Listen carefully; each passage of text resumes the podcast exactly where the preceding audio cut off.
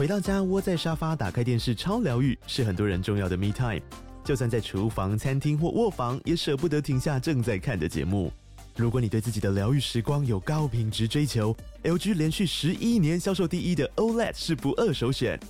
OLED 价格亲民又高质感的 A3 经典系列智慧电视，支援杜比世界与杜比全景声，追大场面的戏剧超过瘾。现在 LG 推出限量优惠，购买五十五寸 OLED A3 电视，再带一台二十七寸的 Standby 蜜闺蜜机，只要六万多块。Standby 蜜闺蜜机内建 Netflix、Disney Plus 等影音平台，可以摆床边、餐桌，甚至顶楼露台，家中每处都可以成为你的专属娱乐空间。快到资讯栏了解活动详情，用最舒服的姿势把 LG 电视看起来。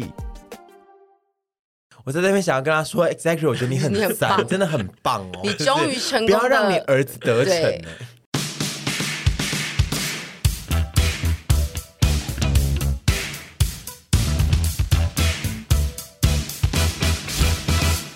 今天这一集呢，是专访实习生又要出新的一集，然后这一集呢，我们要请他们两位专访实习生。做一个比较新的挑战，就是要挑战来访比较魔幻的职场。这个职业不算是一个职业，但就是也是蛮特别，会固定有一个工作上的安排。我们要请他们两位专访实习生访问一位定期会带爸妈出国的职业孝子。我实在是呃，大家有猜到这位职业孝子是谁吗？职业孝子刚刚自己帮自己把那个引言给说完了，就是我们团队里面就是名气也是非常高的朱先生。那他走跳在人生江湖上的名字应该是那个。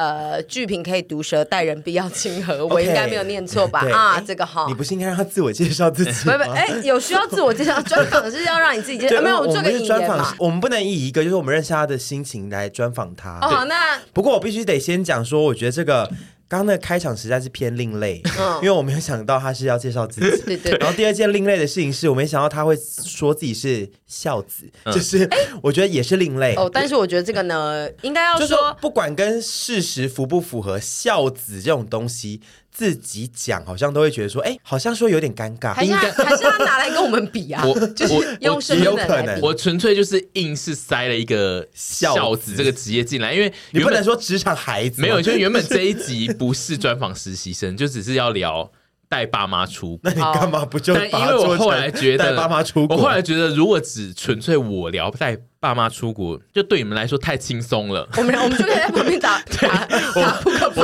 啊，最后捡红点就决定哦，那我决定就是。成为职业孝子，来让专访实习生这个单元能够继续的进行。OK，好，那呃这边我们请那个我们的那个孝子，要不要自己做一下自我介绍？还是我需要帮你把后面再讲完？但是我觉得，既然他应该怎么讲啊？这集要访问他的是说他是一位以孝子身份来被访问，对。那他平常的职业是不是说不重要？对，因为他不是以猪 PD 或者是剧评的身份来，那、哦、所以就是以所以说那这个孝子这个部分，你觉得你算是有到？怎么样的孝顺的程度？呃啊，你介稍微介绍一下你的家庭结构好了。然后先介绍这个家庭结构。好，你先介绍对对对家庭结构。等于说这个结构就是他的职场，他的专访是职场孝 子，职业孝子哦，职场。我一直讲职场孝子，职业孝子是职业孝子。你的工作环境是怎么样？你介绍一下你的家庭结构。我结构就是有有一爸一妈一兄。这样子哦，那哎哎，那我想了解一下，你这个职业孝子是大概从几岁的时候才开始的？因为孝子这件事情，在我觉得现代人，比如说我们这个世代的人，真的的确比较少会自己说自己那么的孝顺嘛，因为我们都是以不孝女来自称自己的。对对对。那你这么特殊，你觉得你自己有别于大家的地方，大概在哪里？可以跟我们分享一下吗？啊，没有没有，你让他让他想象，让来宾想一下。我今天我今天是 扮演很难仿的人呢，挖洞挖洞给自己跳。我今天要扮演萧敬腾，就是很难仿。没关系，我觉得我们两个是可以的。好，就是想到这一题。呃，在带爸妈出国的这一系列前呢，我的比较。有名的孝子的状态，其实是主要是跟阿妈啊，哦、就是，但是那个是孝孙，就又不是孝子。那那那，请问，就是突然转变成孝子，从孝孙往下修变成孝子是怎么样子开启的？比如说被雷劈到啊，或者是家里有发生什么重大变化？这段是真的好难听哦！我是哇。哇！我现在啊，你刚刚的回来了，你刚刚的问题是问说，为什么会突然想要孝顺爸妈，带他们出国？对，因为像目前为止，我还没有一个可以孝顺的切入点。或许就是听众也还在迷惘，说孝顺的门怎么开启？孝顺的门怎么开？我纯粹只是我会把自己列成是孝子，只是因为就是自己一个人带爸妈出国这件事。就是我觉得他的困难度就是高到，就是一般人其实不会去做，你做了就拿到一张孝顺的小门票这样子。哦，oh. 那我会想要带他们出国的最主要的原因，只是因为。呃，因为我本来就是上班族，然后上班族就是会固定会每年会出国几次。然后呢，我自己其实是一个喜欢住饭店的人，但是如果是跟朋友出国的话呢，通常住宿上不会特别需要住到很舒服的饭店，因为出国通常就是饭店就是用来睡觉，然后大家通常会有一个价位上的限制。除非就是有特别讲好，我们今天要去住很好的饭店，不然就是通常在选饭店上都是选最便利的为主。但是因为我当初在上班族已经可能出道了六七年，然后我现在就是有点想要住一些高级饭店，但我又。不知道该怎么跟朋友去住的时候，我就想说，哦，那不然我带爸妈去住好，就是形式上看起来就是比较合理。嗯，我想要让那个旅程变得很合理，然后所以其实我在当下并没有想到很多的事情，我纯粹只是想说，哦，因为我想要住一个好饭店，所以我带我爸妈出国去住住看。那那我想问一下，假孝顺。对，那我 想问一下，为什么你不自己出国居住？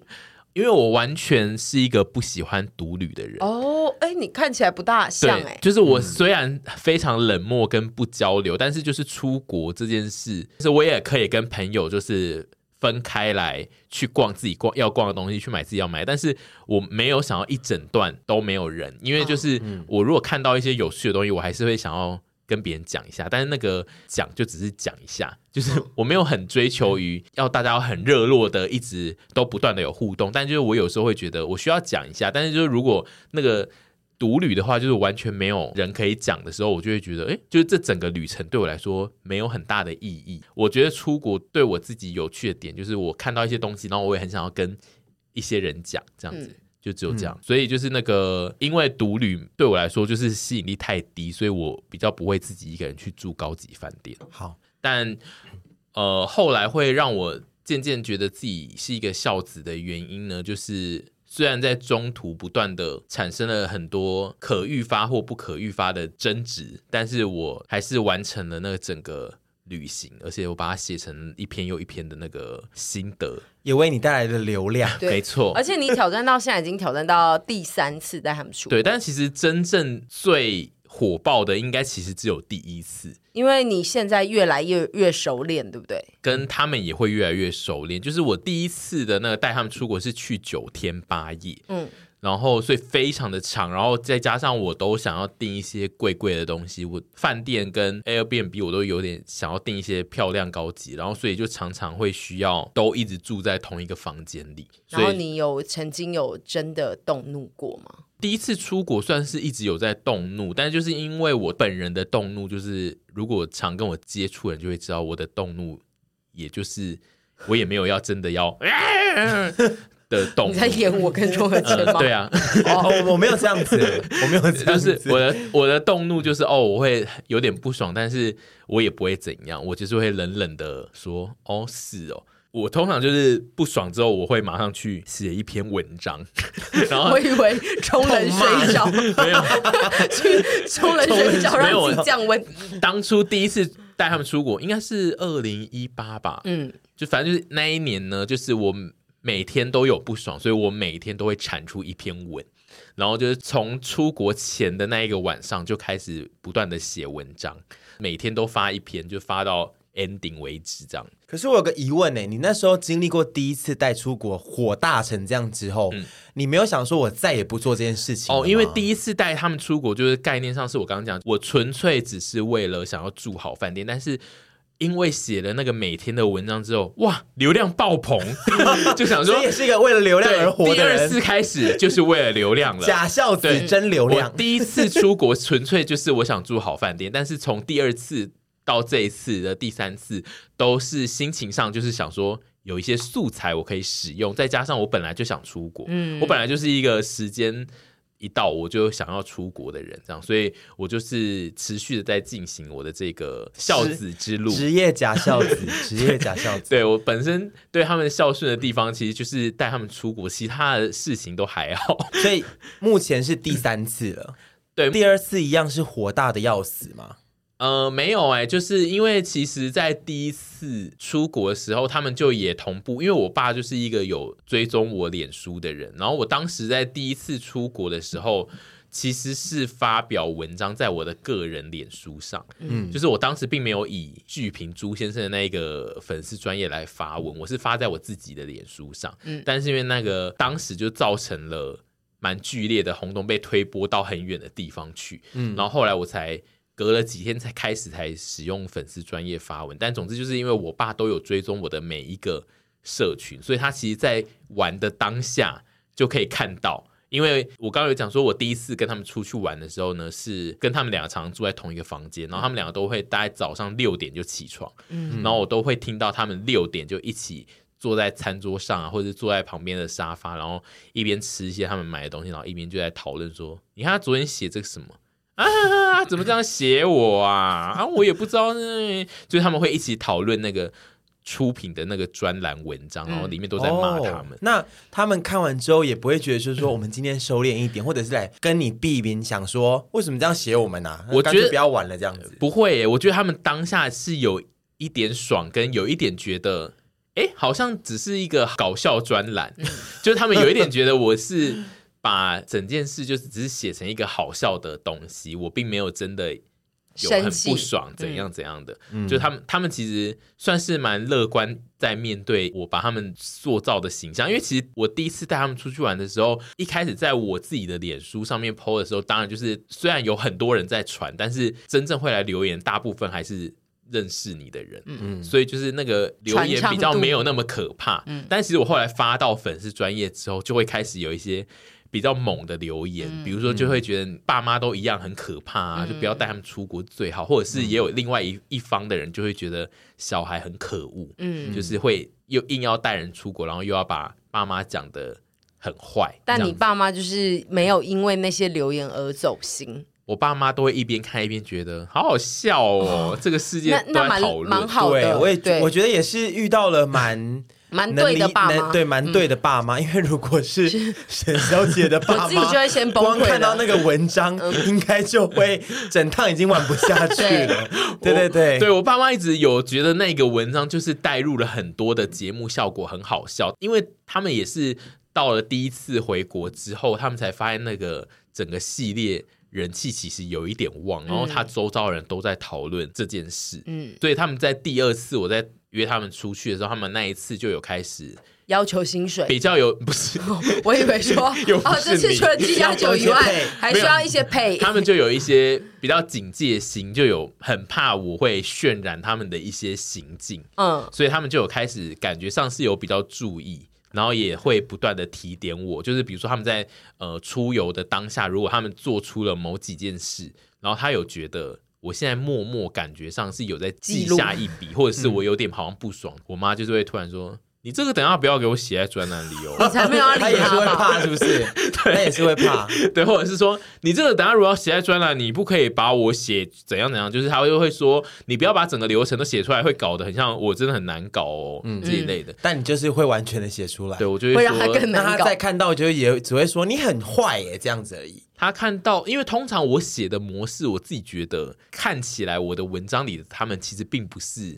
很可恶，十恶不赦，对，就是还是会有一些可爱的点，所以我是觉得他们自己是还好，嗯，对。但总之就是进到了从第一次之后到了第二次之后，他们其实已经有巨量的收敛，因为他们太爱看我的社群文章，然后我其实在呃第二次出发前有一直在发一些。关于带爸妈出去的一些内容，我就是在警告一些朋友，然后同时也是在提醒我自己应该要怎么样。然后他们可能就一直看到我在发，然后就觉得。哦，那我也有一些事情我自己要注意，然后怎样怎样怎样。到了这一次是第三次，然后这一次因为中间隔了三年的那个疫情期间没有出国，然后再加上这一次的过程有点不太一样，是中间有陪审团这件事情出现，嗯，然后陪审团的重点是让他们两个其实有出翻，对，他们两个不小心因为陪审团而有点走红，出圈，就他们的脸已经出圈，对。出圈，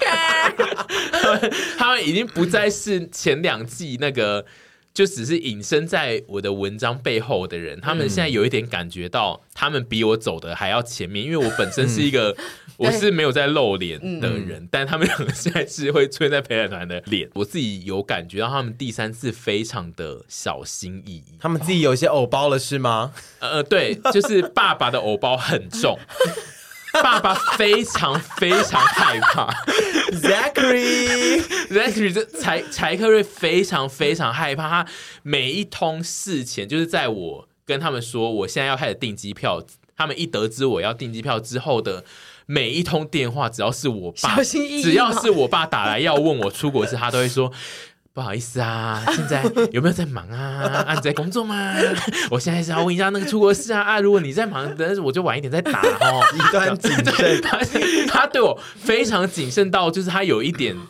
呃，我不太确定他到底是怕说被写整件事被写，还是说他现在就是纯粹就是有了偶包，他不想要再被塑造成一个会影响。但如果是一。就是他，你爸不想被写，他最终还是会被你用这样的形态，所以我才说出来。所以我在想说，他可能只是怕说他会被写成比较不好的样子，哦、就至少呃，我觉得对 Zachary 来讲，至少不是写出真的很负面的事。对，他可能怕现在有更多人知道他是谁之后，嗯、那个我我又写出来，然后被人家解读他是一个有点坏的人，他可能就是会有点过不去这样。我想访问孝子一个题外话。请问一下你，你依你观察你的，就是 Zachary 跟 Dina 他们走红之后出圈之后，嗯、他们有觉得就是他们的心境是怎么样？是觉得说哇我们出圈了，还是觉得说啊好困扰？我其实也不想要这样子。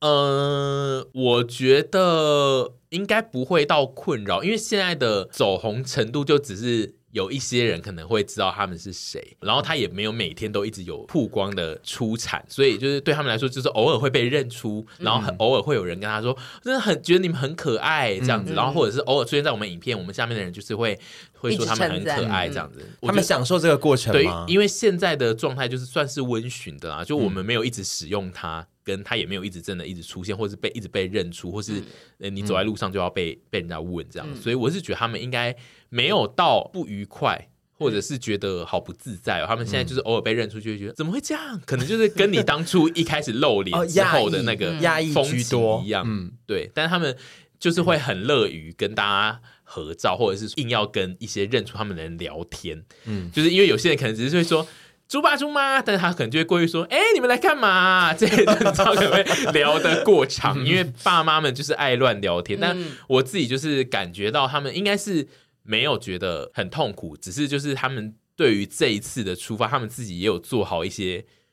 心理准备就是啊，我们这一次已经不是当初那个隐身在幕后的人了。我们现在是有头有脸有影像，是 Dina and Zachary。我们现在是叫得出名字的人，对对对。所以他们这一次非常非常的谨慎，我爸非常的谨慎，然后我妈就是虽然她表面上就是有说，我才不管你要怎样写我还是怎样，我就是。还是会去怎样怎样，但是我自己觉得他整个风情也跟前两次有蛮大的落差的。你觉得全然是因为他们两个现在出圈了，还是是因为他们两个到第三次也觉得有些事情，嗯，他们比较熟练了？我觉得是这样，就是带爸妈出国就是这样，就是如果你有那个种一直带他们出去的话，尤其是如果不是。跟团当然跟团是最简单，但是就是如果不是跟团的话，其实最终他们会往你想要的那个模式去靠。他们会被你驯服，对，你是可以教育他们，嗯、但是只是因为我爸跟我妈卡的点，是因为他们同时还被我丢到幕前，所以他们会更容易被驯服，因为他们他们更需要更，快，因为他们会有表面形象上的问题，就是因为他们知道他们会被我写出来，嗯、所以概念上是这样。所以我自己觉得，就是如果你有这个孝心，孝心想做这件事的话，其实你是。可以发一些内容在社群上，不是说你要叫嘿大家都来看哦，但是就是你可以发你自己的脸书上，但是就是可能会有一些亲戚朋友会看到一些你的心得这样，嗯、然后有些爸妈其实会因为这样而有一些形象上的考虑，哦、面子，面子。对他不会去做一些过分的事，嗯、因为其实带爸妈出国会让小孩很不爽的事情，就是有一些事情他们在台湾是不会有反应的，但他去国外。他们很自然就会想说：“哎、欸，这里在国外，哎，就我就是不想要怎样怎样。”他就会开始有一些怨言，或者是在台湾其实并不会发生的事情。是对，比如说在台湾小迷路一小段，他们可能不会很慌张，就会说：“哦，那不然再绕绕看啊，怎样怎样。”但如果在国外小迷路，他们就会一直说：“现在是不是迷路啊？哈啊，这样走对吗？啊，我刚刚不是就走那？”反应很剧烈，对，通常反应剧烈就会导致那个带他的人会。有非常大的情绪上的波动，这样子，嗯、通常就是你如果让他们有一种感觉是，哇，我想我需要注意一下我的形象的话，就比较不会有这个问题。嗯嗯，所以我个人是蛮建议大家可以，如果真的带爸妈出国让你很痛苦的话，你是可以偶尔写一些社群上，然后而且要微微的让他们知道我有在写哦，这样子 吓阻他们。对，但不需要像我一样，就是当初就是。一公开就公开成这么多，就是我是在可能在十几万的脸书上面贴这个，有些爸妈可能无法承受这些事情。那他们这次有先警告你说不要再写一些有的没的了哦，这样子吗？他们这一次其实非常的没有，因为这一次是睽违三年，我自己觉得他们这一次就是有一种。我已经做好全然的准备。嗯、我们现在，我们不会被写，对，我们不会被你写什么坏的，我们不会有负面新闻。对，我们就是会很快乐的出去，然后哦，一定会做的很好。这样，他们，我自己觉得他们就是有一点被陪审团的影片拍摄后，他们现在有一点概念，就是知道哦。就是做一些节目这样子，他们他们会知道有有些东西就是好笑，然后有些东西他就算不做我也会写，嗯，所以他们现在好像很乐于面对这件事情。那就是我自己这一次有一个最明显的呃感觉，就是在迷路的时候，我这次有不小心，因为其实第二次带他们出国，我几乎是没迷路，就是因为其实日本最恐怖的是电车换线，跟你会一直。迷失在那个车站里面，车站太大。但是我通常都会很认真的先找好怎么走，或者是我会非常冷漠的。下车之后就会一直看路标，就是会告诉我我现在要换的线去哪里。通常我不会一直跟他们两个讲话，嗯、他们两个会很像缠着我的要来卖我东西的人，就是他们会对他们很像爱心笔人，会一直跟在我后面，然后我会自己一直在那边找路，就是我不会跟他们有任何的互动，就是我会很认真的找路，所以我通常都会很快的找到路。但是我这次有不小心，因为一个很麻烦的事情，就是我买了一份车票，然后那个车票要到特定的柜台才能领。然后因为东京车站太大了，然后那个特定柜台离我非常的远，然后加上。呃，有非常多看起来好像可以拿那个车票的柜台，但都不能拿。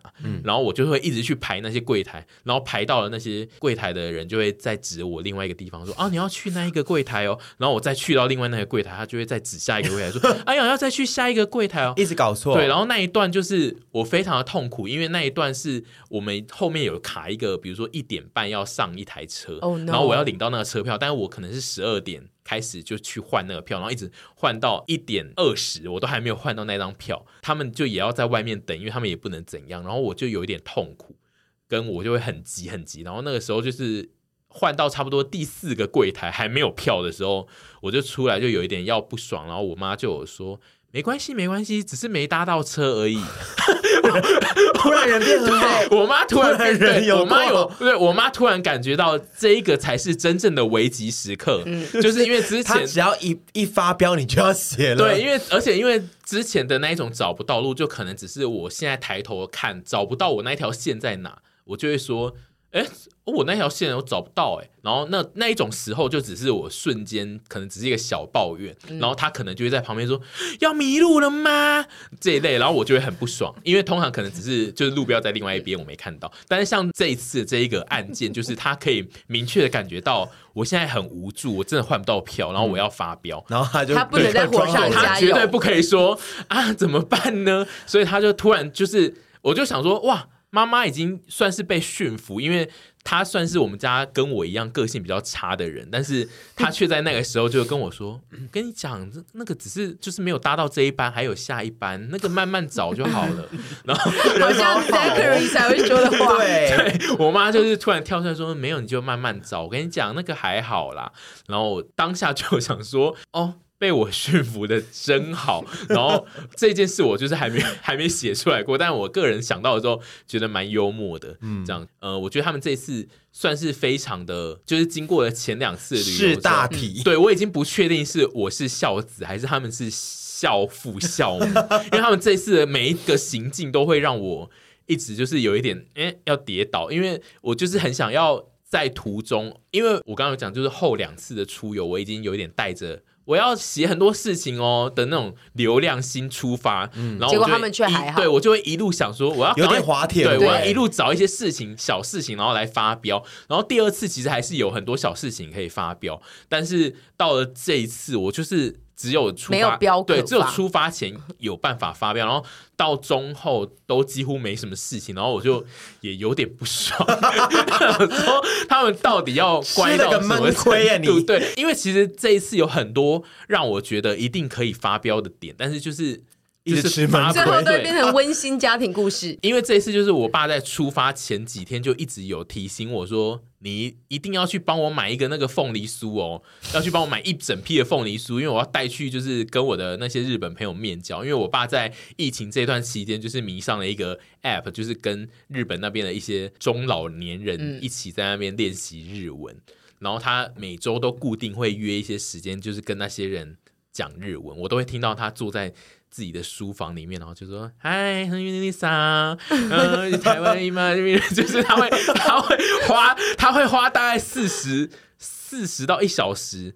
的时间日文，在跟那个人讲日文，然后他会很努力，很努力，因为他会很多单字都想不到，然后他就会一直那边硬挤很多日文，然后反正总之就是他用那个 app 呢，至少交到了三到四个，然后而且是日本各地的网友，都是一些 中年。”男子或女子这样子，他就是在出发前就是叫我去买了凤梨酥，然后就说他要都带去，然后要一一的送给大家这样。我听到的时候就真的很开心，就想说这件事绝对有得写，因为 因为光是要去那边送礼，要去见到一些不认识的人，我就已经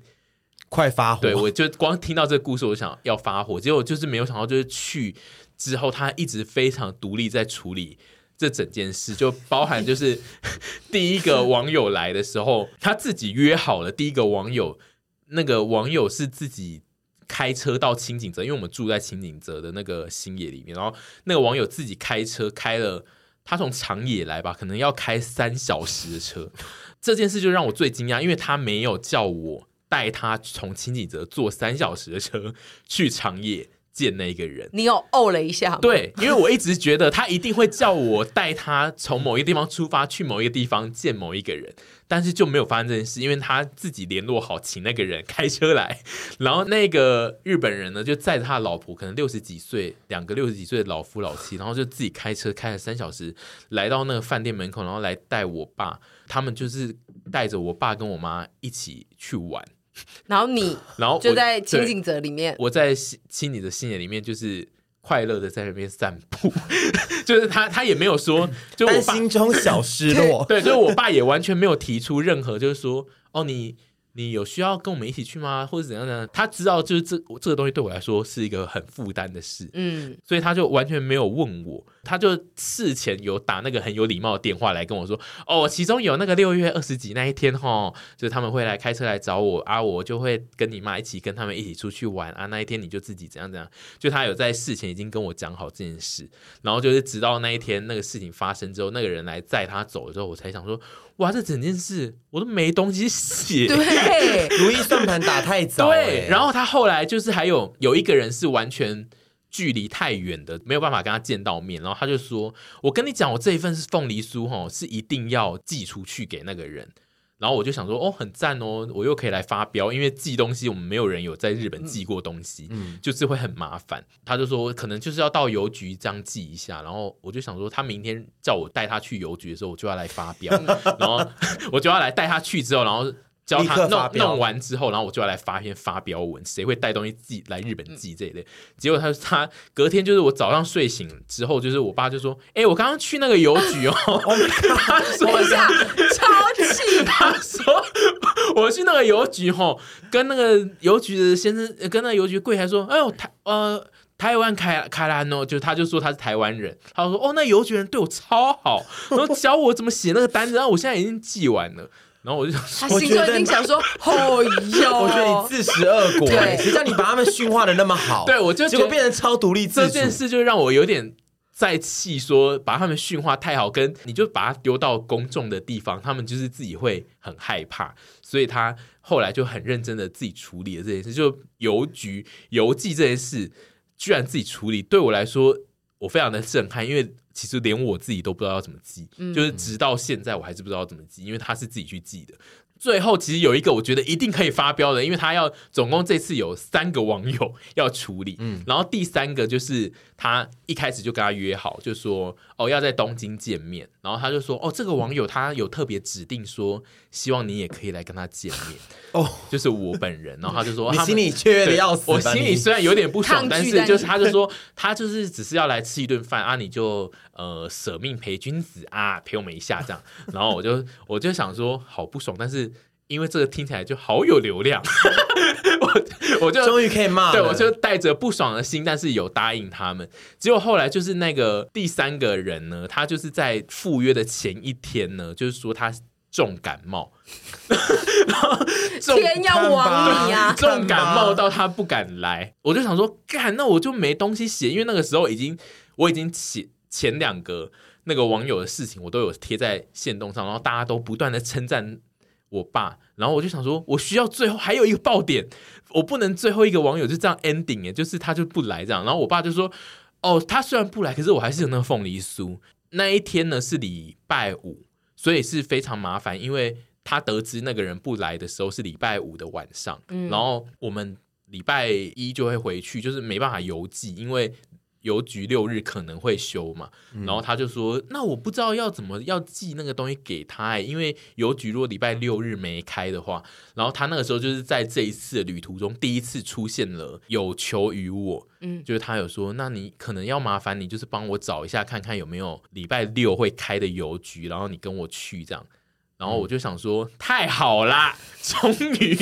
我终于要发飙了，就是我终于要在就是要打乱我的行程，然后我突然得帮他找一间礼拜六有开的邮局，然后我要带他一起去，这样。结果就是隔天早上我已经找好那个邮局在哪，但是隔天就是早上他就突然打给我，就我还在睡觉，他打给我，他就说我刚刚去问那个饭店柜台，吼，他可以帮我寄拆几遍，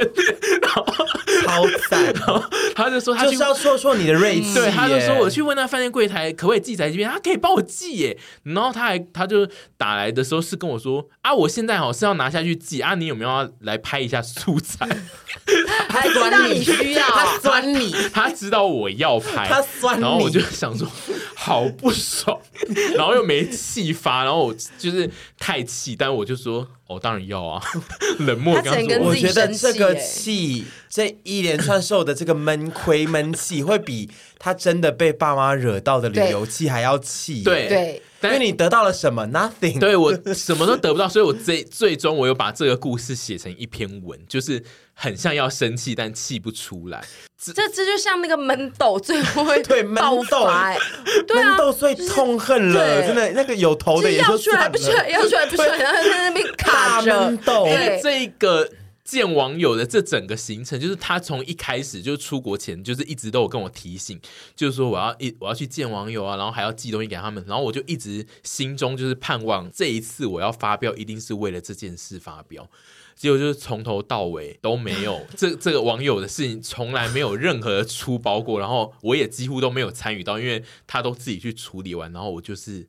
觉得好气哦，就是越想 越想得到的越得不到。嗯、对，Zachary 是我们听众嘛，对不对？对，我在那边想要跟他说，Zachary，我觉得你很 赞，你，你真的很棒哦，你终于成功，不要让你儿子得逞。对，对啊，但是就是呃，我这边也要讲一下，就是我经过这一次之后，我觉得呃有几个。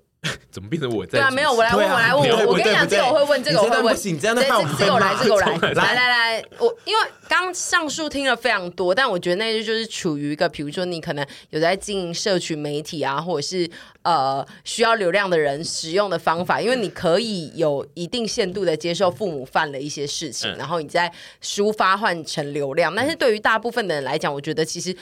大家都希望在孝子孝女或带爸妈出去的这条路有一个美好的结局。嗯、那我想在这三次以来呢，王先生应该是有综合了这三次的经验，整理出一些技巧可以跟大家分享。比如说住宿啊，或者是呃那个交通，甚至是吃饭，都可以有一些心得来跟大家分享。等一下，怎么？我真的觉得你很会主持耶。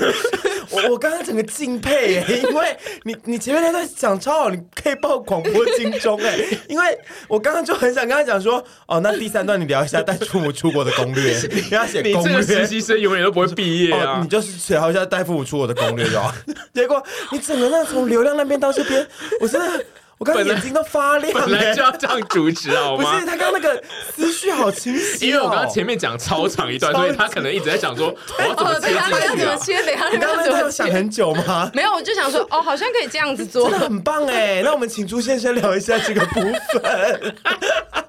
我觉得你最后会留级耶，只剩下你一个人，然后阿姨自己去访问。不是，我已经毕业了，你就继续当练习生。我现在我在电台交给你了，电台交给你。呃，我自己就是经过这三次。出国之后呢，我觉得第一个是你想要最轻松的让爸妈出国快乐。如果你只是追求这个爸妈出国快乐，你就给他钱让他去跟团。嗯，因为不管怎样呢，爸妈跟团都是最快乐的。嗯，就是因为跟团有最明确的时间表，然后爸妈最喜欢的就是有时间表的安排。嗯，而且跟团也许可以让他就是跟比较多自己同年龄的人相处在一起。对，对，我经过这三次，我已经完全可以体验到，就是你带爸妈出国这件事。绝对不可能比跟团好玩，嗯，就是跟团对爸妈来说是最好的。嗯，就是如果你纯粹只是图一个让爸妈快乐，那你就出钱让他们跟团，嗯。但如果你就是一个你觉得带爸妈出国就是一个我的里程碑，我就是要做这件事，跟你有在享受这当中有一些你自己的成就感，但你又同时不喜欢被爸妈的一些行为惹毛的话呢，我这边给大家一些比较明确的建议。住宿呢，我自己觉得最好最好的住宿，第一个是如果你没有要住很贵的，跟如果你经济上是宽裕的人的话，最好就是住一些平凡的 hotel，但是分房睡。嗯，但如果你是像我这种一个人要带两个爸妈的人，就会比较痛苦，因为分房睡就是会你需要自己一个人睡一人房，但如果比如说是两个小孩要带两个。爸妈的话就是适合分房睡。总之就是尽可能，如果你的经济宽裕的话呢，分房睡是可以省去最多那个争吵的一个方式。方式，你就是去选一个可以让你分房睡的价位的饭店是最好的，因为通常就是同房这件事会让很多爸妈看到你的生活习性，然后通常你会想带爸妈出国的人呢，都是因为你平常并没有无时无刻在他旁边。你如果是一个住在爸妈家里的人，你根本不会想要跟爸妈出国。通常都是因为你就是一个在外面打拼的人，所以你会想要偶尔一年两年会带爸妈一起出去玩一次。但这种就是长期跟爸妈分开住的人呢，你如果突然跟爸妈住在同一间房间，爸妈会看你很多习性不爽。然后他就会开始碎碎念，然后那些碎碎念呢，其实，在台湾听就会觉得耳边风，但是在出国听，你就会想说，干你鸟，我带你出国，你在那边给我唧唧歪歪叫，嗯，对，就是那个心情上会完全不一样，所以就是建议大家就是尽量分房睡。交通我之前的做法，我会先查好路线，就是我每一天要特别去的几个点，我一定会先看好大概要坐什么车。跟哪几班？然后我这次最大的心情呢，是有些时候要坐计程车。嗯嗯，就是其实现在换算下来，计程车并没有非常的贵，因为现在日币汇率很低。然后如果比如说你的饭店是离车站可能有离到超过十分钟要走路的话，要提着行李箱走路。我建议是要叫计程车。如果你爸妈已经年纪是在五十岁以上的话，是因为那如果是有些地方不方便坐计程车的呢，那就不要去 了。没有没有，就不要选那种地方不方便坐计程车的地方，你一定要查好。比如说是一些荒郊野外，或是比较难招计程车的点，就一定会有接驳车或公车、巴士，但那个巴士就是你要看好时间点，嗯，就是你你得在出国前一定要先确定你的那一班车到的那个时间点，就是你要先确定每一个接上去的时间，其实可以中间可以嘎很久，比如说你到像我们到轻井泽之后，可能要去新野的那一班接驳车，可能是隔了有。四五十分钟，就是你到了那个车站，会有一小时左右的时间是空档，但是你必须要让他知道那一小时的空档就是空档。爸妈最怕的就是他不知道接下来要干嘛，因为爸妈出国最喜欢问的就是啊，等一下要怎样？嗯、然后如果你回答不出来，他就会觉得我们现在是不是在一团迷惘之中？嗯、你现在是不是不知道你要怎么办？那我们要赶快来想办法。就是爸妈也会帮你一起在那边紧张，然后你就会很不爽。所以 schedule 列好，对，然后就是告诉他们 schedule 上面会怎么走。对，你只要明确的跟他讲，OK，一个小时后呢，我们的那个接驳车会来载我们去我们要去的那个地方，然后他就可以很放心的接受这一个小时会是空档，这样子。嗯、你只要给他很明确的行程排出来就对。但是带爸妈出国的行程就是不可以排很紧，嗯，你不可以当做你是在环球影城要抢去做每一个设施一样，就排的很满。因为他们就是会很累，但是我觉得这一件事情是呃适用于所有的旅行，嗯、就是你一旦把行程排太赶，就因为后面那个而感受到前面这个的压力，然后大家可能就一触即发。而且就是其实朋友的旅行也很容易会因为行程排太赶而要、嗯，因为我刚刚已经把我自己有套入到你拿不到票，或是我是你妈的那个角色，嗯、我绝对会在旁边跳脚。嗯，对，对因为像我那个没拿到票，那个就是。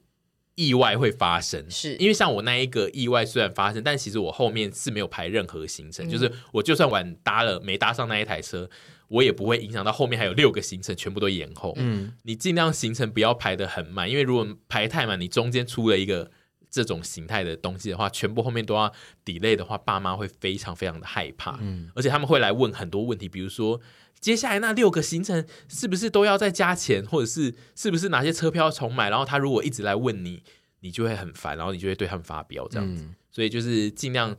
那个行程不要排得太满，但是要让他知道有明确的时间点要卡着要做什么事。然后有些地方如果搭建车可以去就搭，嗯，不要省那一点点钱，对，不要省那一点钱，因为有些时候推行李走路这件事对老人其实负担很重，而且你不是每次都可以找到刚好是电梯的或手扶梯的上楼，对，就会很痛苦，就是因为。东京的所有的那个电车线的电车站的那个出口都太多了，你很难每次都遇到是电梯的，然后就会非常的痛苦。因为像我妈现在就是她那个腰不好，所以我这次其实都得一直帮她找有电梯的出入口。对，然后我就会觉得啊，好麻烦哦，不如就是。有些地方我就是直接搭检车带他去那。那你不要说好麻烦啊，早知道不要带他出国，我也不要讲出这种不孝的话，吓死我。没有啊，他们就是伪孝子，他们就是可以接受，就是搭检车，因为其实前两次我都有试图要搭检车，然后他们都会发飙。嗯，但是后来这一次就是他们越老，可能就越觉得，嗯，好像应该要接受搭检车比较舒服啦。对啊，而且日本计程车真的很舒服哎。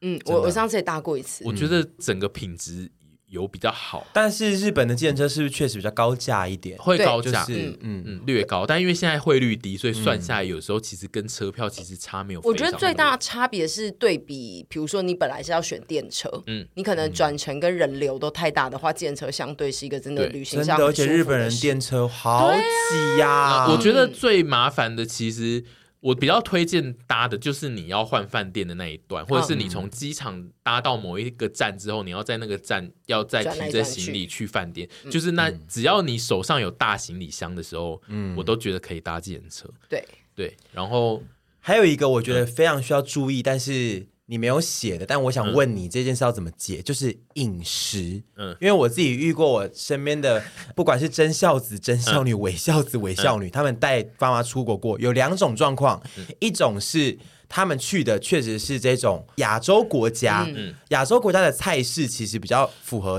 大部分长辈的口味，对但这种状况有时候会出现，你带他们去吃了一些，你比如说你找好的店，嗯、然后他们会说。好难吃哦，也没怎么样。好，这是第一种状况。嗯、第二种是呃，孝子孝女们带父母去欧系国家或欧美系国家，嗯、那一种父母比较吃不惯的，嗯、他们就会一直不断要求说：“我们要吃热热的菜，我们要吃炒的菜，我们要吃亚洲菜。嗯，请问一下，这两种状况要怎么解？我觉得饮食这件事非常非常非常的复杂。嗯，因为除了你这个讲的那个状况以外，还有一种是更大的严重的事情，就是其实年轻人不不止年轻人，就是我们这种这一代到更年轻的那一代。在出国的时候，我们的吃饭时间其实很不稳定。嗯，我们很喜欢就是在那边大玩特玩之后，两三点再来吃个中餐。嗯，嗯，但是其实爸妈很爱吃准时三餐，对，因为我爸呢就是一个时间到了，他一定要。准备好心情要吃饭，然后他如果那个时间没有吃饭，就是早上六点到七点，然后中午十二点到一点，然后晚上是五点六点那个时间。如果他这个三个时段他没有吃到东西呢，他接下来就会呈现喵的那个状态，就会一直越来越累，嗯、然后会呈现没体力，对，走路都快晕倒这种行径。这样，其实我第一次就有注意到这件事，所以我第一次是带他们去玩之后的心得就有讲说，你如果要带爸妈出去玩，你要。要注意他们，如果是一个准时吃三餐，那你就要准时塞东西给他们。你不一定要都准时带他们去吃，嗯、但你要准时提供给他吃东西的选项，比如小饼干啊、小三明治啊，对，或者是说时间这时间到了就要问他说，你现在要不要买个什么东西吃？这样子，你要提供给他这个选项，而不是跟他说我不管了，反正就是两点多，我们等下就是会去吃一间店这样。呃，年轻人三餐很容易跟长辈的三餐出现问题。嗯，对，这这个是非常要注意。但其实我这一次呢，就是有为了怕他们太乖，我没有素材写，我有刻意一直不准点吃三餐。这集标题对吗？这集标题是职业孝子 哎。但因为因为我对没有，因为我第二次带他们出去就是都有准点吃三餐，然后他们就表现的很好。狡辩个头啊！饿他饿他饿他，没有，就因为他们第二次已经表现太好，我就想说，那一直带他们准时吃三餐好无聊。我我标题不对，对我这次就试着呢。每天都很晚吃午餐，好坏，真的好坏哦！是微笑。然后我妈都会非常的怡然自得，就会说：“好啊，我们再去哪再来吃。”然后我爸就是一直在那边嗯这样子。然后怎么办？他就也没有怎样，就我也没办法写，因为领那个剧本，因为他就要领开明剧本，跟他现在是柴克瑞，他就会一直说，我就会说：“你现在有没有很饿？你如果很饿，我们就先带你去买个东西吃。”然后我爸就是会以很嗯的姿态就。就说没关系啊，如果你等下有想吃什么，我们还是可以等到那个时候再吃啊。然 后我就想说，OK，没东西写。好，但总之就是，如果你是第一次带父母出国，你三餐最好安排好，因为爸妈对三餐的依赖程度可能比你想象中的强很多。嗯、是对，尤其早餐，但因为早餐他们两个是完全都会自己去买的，因为我我早餐是完全不吃，所以他们不会就是不会管我。中餐就是一个很容易让大家忘记的餐，然后你可能要你们可能就是要。带爸妈出去要注意这种菜，嗯、但是你刚刚讲另外一件事是你们两件事，你都两件事都看一下，如果你遇到你会怎么解？第一个是挑喜欢的餐厅这件事呢，有一个重点是你要一定要先去看那个餐厅的菜单，因为你会想要带爸妈出国，你应该不太可能是一个完全不知道你爸妈会不吃什么的人。嗯，对，就是就是你只要稍微有一个概念，是这份菜单里面，或是你去看那个实际里面有一道菜长得很像是你爸妈可以点的。就可以，但如果你一看就知道那一间店就是没有你爸妈可以点菜，你就不准订那一间餐厅。就是那如果他们吃了，然后就说好难吃，不好吃，哦，吃了好难吃，就是你可以发飙。但是就就发飙，但就是你要先确定一件事，是你有为他看好，说这间店就是有他能吃的。然后如果只是他吃完觉得难吃，嗯、就是自己这边准备也要做齐一点。对，就是你有准备的话，然后他们觉得难吃，那就是他们自己口味上有问题，嗯、就立刻发飙。对，你就发飙。让如果是真的难吃的难吃，你也觉得难吃，那就可以一起生气。但如果就是你觉得超好吃，然后他们觉得。难吃，你可以问他哪里难吃啊？因为爸妈可能会讲出一些很奇葩的发言，嗯、然后你就可以对他们生气。大部分都是说好贵哦。对，通常如果说好贵哦，怎么办？就是说也是骂他们，也骂他们，因为如果不是他出钱的话，对啊，因为通常都是我出钱，所以基本上我跟大家分享的概念就是，因为整趟全部的钱都是我出，嗯、所以我可以有理由，就是他们如果有一些抱怨，然后我自己觉得不成立的话，我会说，哎，是我出钱。嗯，这样子，因为有些人带爸妈出国会走花爸妈的 钱路线，那就是对，那种就是你自己要吞下去。嗯、对，像那个欧洲那，我觉得那很难接。我觉得欧洲爸妈都不会吃。我没有要带我爸妈去欧洲玩，的，因为是不是一开始就不该带爸妈？你刚刚问的时候，我觉得前面要跟爸妈讲好，就说我跟你讲，全部都很难吃，你自己带泡面去。如果你真的很想吃这个东西，你就泡泡面。或者是去亚洲，对，因为欧洲就是冷食。因为我爸妈很爱去欧洲，但是他们也很爱。说欧洲的东西好难吃哦，就是他们要做好心理准备就可以，因为就是那个饮食习惯落差太大，其实我们无法怎样。嗯，但我觉得那一题回归的点是适合带爸妈去哪些国家吧，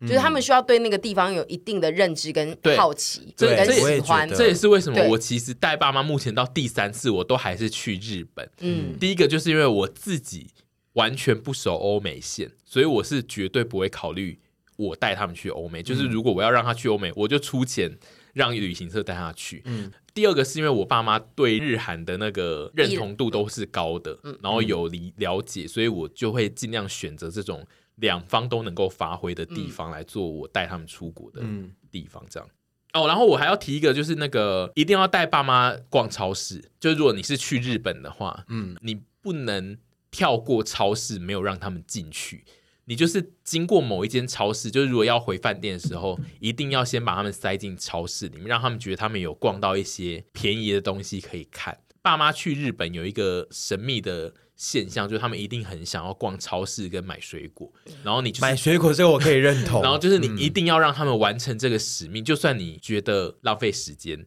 你也要去让他们进入那个超市去买那个东西。嗯、对对，通常就是你。一个旅程里面有让他去一两次，他应该就会觉得哦，他完成了他的那个心愿了。我这次的那个最多人来问的，除了就是爸爸见网友的事件之外，其实还有一个就是那个我在清景泽住的那个住宿，嗯，那个非常非常多人来问。然后我西诺亚，对我住的就是后西诺亚的清景泽，然后后西诺亚这一条线就是星野里面最贵的线，嗯，我觉得一般人是不太适合去住的。就是因为它的价位真的高到很嗨，它一个晚上应该就是，总之就是大概要两三万台币吧，就一间房间。所以，所以就是你要带爸妈去住这个，要有一个心情是，爸妈不管讲什么，你都尽量不要发脾气，因为你可能会觉得，我就是花那么多钱，你还给我什么？我做了那么多，你们还给我鬼叫？对，就但因为其实我自己觉得，侯西诺亚这一条线的风情，有一些爸妈不会爱。我爸。对，因为，因为真的吗？可以拍很多照哎。No No No，那边的风情有点像你需要比较多时间都待在那边去体验它给你的所有设施。对，它的虹夕诺雅这个路线就是它都是画成很大一片的度假村，然后它就是让你在那个里面一直享受它的自然环境。然后同时呢，它虽然是高级住宿度假村，但其实它不常会遇到服务你的人。嗯，就是。但它主打就是这样，它主打就是你会那里很像你家，嗯、然后你都看不到任何人这样子。嗯、然后，但是有些人可能住习惯高级温泉旅馆，会觉得那个女将会常常在你旁边这样服侍你，帮、嗯、你弄很多东西。嗯、但其实虹夕诺雅就是几乎你是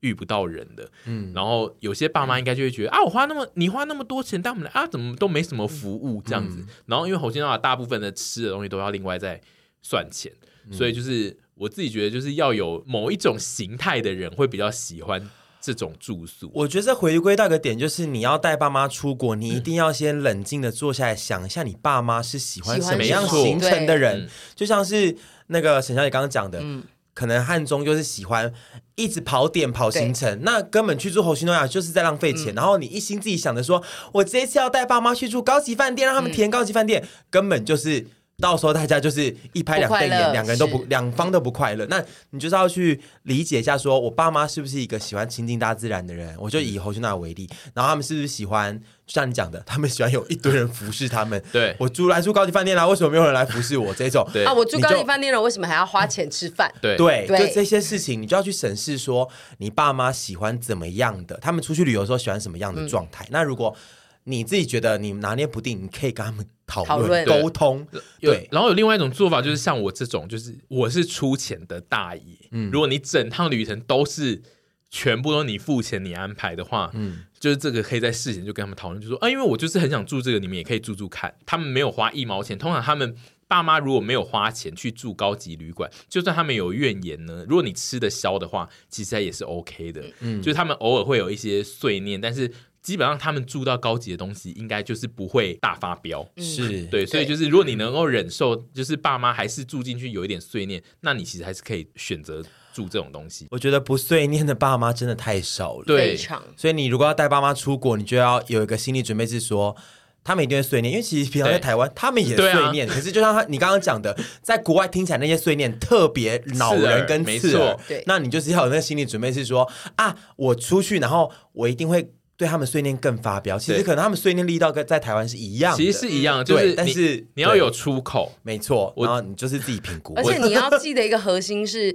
你今天带他们来，你究竟的结论是什么？你如果是希望你们都是快乐的，那很多事情你其实你选择带，因为你可以选择不带他们出去啊。对，那选你可以选择不要带孝亲啊，对。其实。对你如果只是选，你如果只是结论是想要你跟爸妈快乐在一起，其实你回乡他们也会快乐。对，所以就是如果既然你愿意带他们出国，你会受到更多的挑战，那你自己就应该知道说，这个旅行不是单方面的事情。像我这个旅行追求就是我要有流量，那你下次的流量这次就是有，那我们就有达到。那下次有一个不同，其实我觉得这次这样也蛮好，因为你对连骂三季，对连骂三季的哪有戏啊？对啊所以我结果第三季哎，一直来一些回马枪，的有一些温闷亏情，没错对我觉得其实也蛮好的。对对，所以你觉得你接下来第四季、第五季、第六季会更力求突破吗？呃，把他我们丢到海里。我目前还在想，但因为中间 安排他们去海，安排他们去跳伞，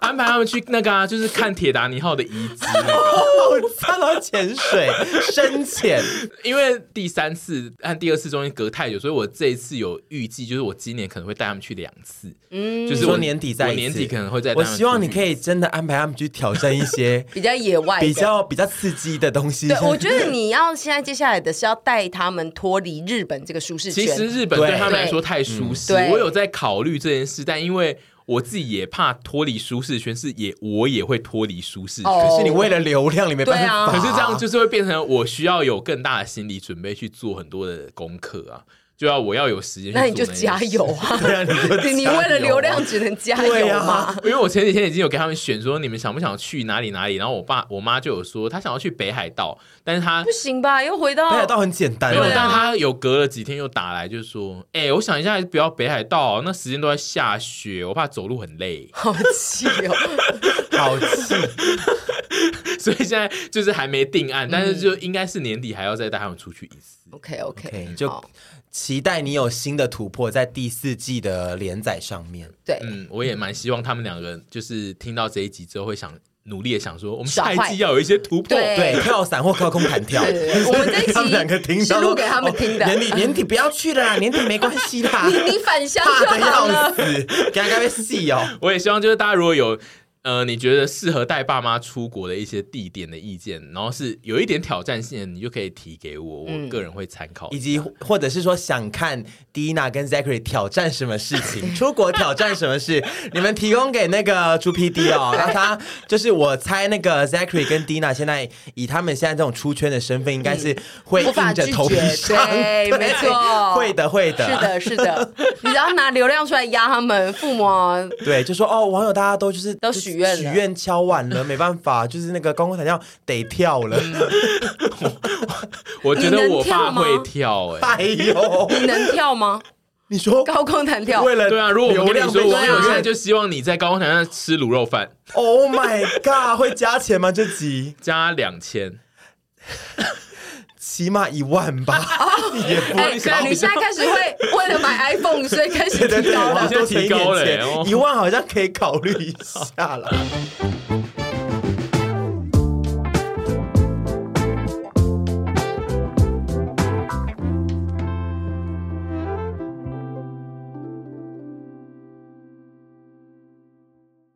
各位朋友们，你们喜欢我吗？